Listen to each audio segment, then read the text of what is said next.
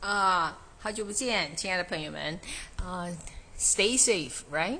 啊，虽然疫情好像渐渐的有点示威，但是大家还是要保持啊警觉的，要警醒一点。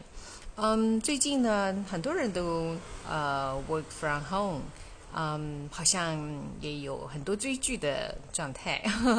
我呢也呃开始追剧了，呃，特别是韩剧。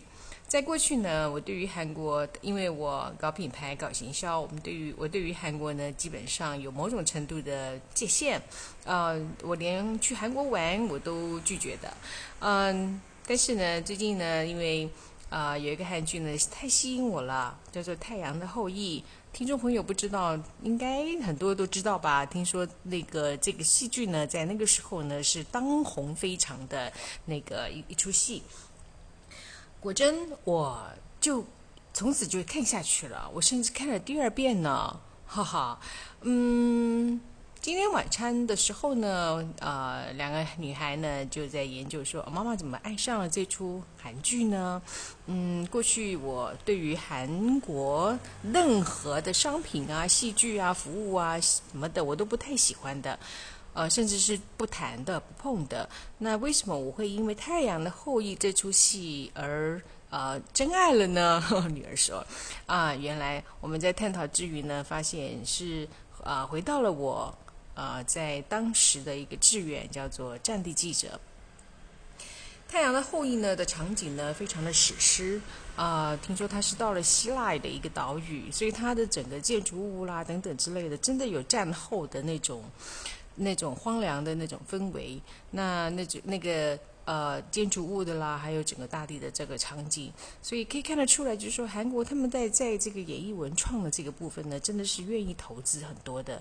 所以当下呢，呃，在我们这个听众来看而言呢，我们就会有有某种程度上面在视觉上的享受跟联想，嗯，所以这个演艺文创呢，真的是需要有非常大的资本去创造。啊，这个感官的这种状态，所以战地记者呢是，可能是我真的是吸引我在看这出戏的一个很主要的一个关键。呃，特别是军人，嗯，我不好说，我对于军人有一个憧憬，嗯，只是对我来讲，呃，军人他有某种程度的这种单纯的使命感。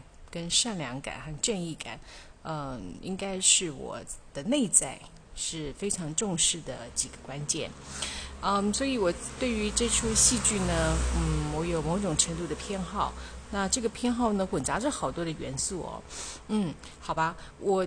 这个跟大家分享，我在这一段期间呢追了这出剧剧的这个心得。呃，你追过了哪些剧呢？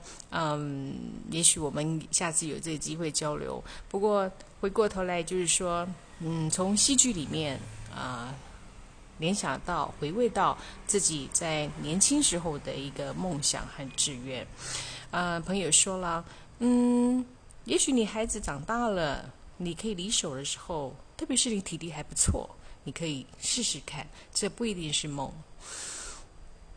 倒激起我对于五十后啊的另外一个，就是好像是一个我的志愿，就是我我得要去 fighting 啊，就是 fight 到那个时候我未完成的梦。朋友们有未完成的梦吗？想试试看吗？